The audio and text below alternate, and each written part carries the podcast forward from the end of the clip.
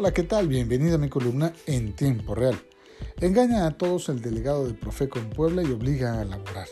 Por la mañana de este jueves, la delegación de Profeco emitió un comunicado de prensa para informar que cerraría temporalmente su oficina debido a un posible contagio de COVID-19 entre sus colaboradores. Mi compañero Julio César Morales divulgó la noticia en heraldodepuebla.com y este viernes se publica en el impreso, en la que explicó que los responsables de la Oficina de Defensa del Consumidor dieron a conocer que pese a cumplir con las medidas de sanidad para reducir el riesgo de contagio, uno de sus compañeros se encuentra hospitalizado.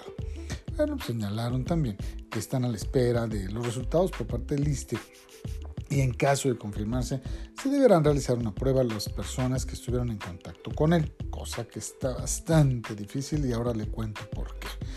Aunque permanecerá cerrada la oficina, los consumidores que requieran levantar una queja o denuncia podrían utilizar distintas herramientas.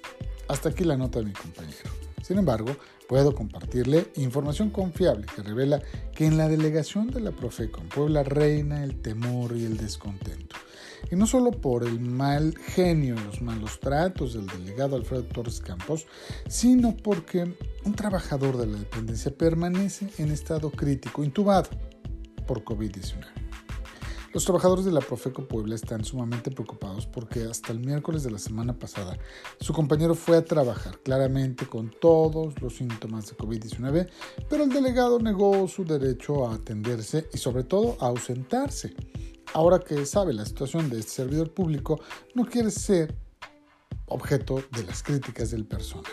Más aún, aunque emitió el comunicado mencionado y suspendió labores, les había dicho incluso que el lunes se veían, pues ¿qué cree? Vía WhatsApp y a través de su secretaria está citando a los empleados mañana, o sea, hoy, hoy viernes, a reanudar labores de manera normal. Le voy a decir textual el mensaje de texto. Hola, buena tarde. En atención a la indicación del día de ayer miércoles, se les informa que el día de mañana deberán presentarse a laborar en horario normal. Agradezco su atención.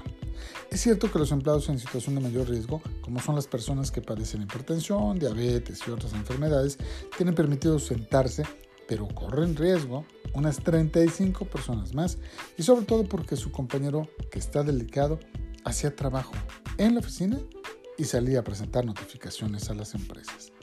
Grave el tema, sin duda. Y desde los corrillos le cuento que, bueno, pues el lunes le compartiré más información, pero este jueves que conocimos la triste noticia de Amy Camacho, sin duda Puebla pierde a una mujer muy entregada a los principios y visión que tenía de la vida, el papel social de la mujer, la defensa del medio ambiente y el mundo animal salvaje. Un personaje fundamental en la vida social y empresarial de Puebla y del gabinete de Rafael Valle, la única que lo mandó al diablo. Muchas gracias. Nos escuchamos el lunes.